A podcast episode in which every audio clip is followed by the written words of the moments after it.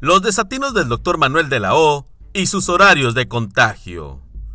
Por supuesto que nadie quiere contagiarse, pero haber cerrado los comercios los domingos en Nuevo León, lejos de evitar aglomeraciones, las incrementaron. El ajetreo de la población para abastecerse los sábados y los lunes, sin duda, debió elevar la tasa de contagios y decesos. Sin ser experto en el tema, considero que la baja de contagios no se debió a las pobres medidas del gobierno estatal, porque ni modo de creer que en un horario de 5 de la mañana hasta el mediodía, un sector de la población como la tercera edad no va a contagiarse. Les recuerdo que en días pasados las bajas temperaturas obligaron a la población a resguardarse y eso el gobierno lo sabe. Al dar apertura de nuevo, solo es para decirnos que lo que hacen está bien, pues es obvio que volveremos a elevar la cifra de enfermos y decesos, por lo que tendrán excusas de volver a tomar medidas de restricción.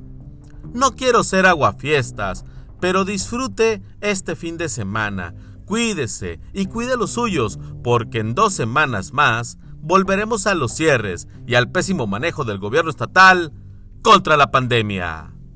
Duro como la roca, su servidor, Efren Andrade.